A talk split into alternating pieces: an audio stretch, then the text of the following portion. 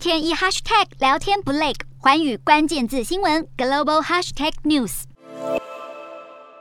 特斯拉执行长马斯克语出惊人，表示美国可能正在进入经济衰退，期间更可能会长达一年半。马斯克认为，经济衰退不一定是一件坏事，衰退过去之后，繁荣时期又会出现。提醒所有企业都要注意成本管控和现金流。美国联准会前主席伯南克则批评联准会的升息措施太慢，错过了解决通膨的时机。伯南克说，这次错误有可能演变成一九八零年代以来美国最糟糕的财政金融事件。高盛前执行长贝兰科范则表示，随着美国联准会持续升息，应对不断上升的通膨，美国经济正面临很高的衰退风险。另外，高盛下调美股预测，指出一旦发生经济衰退，标普五百指数将在今年底下探三千六百点，比今年最高点下跌四分之一。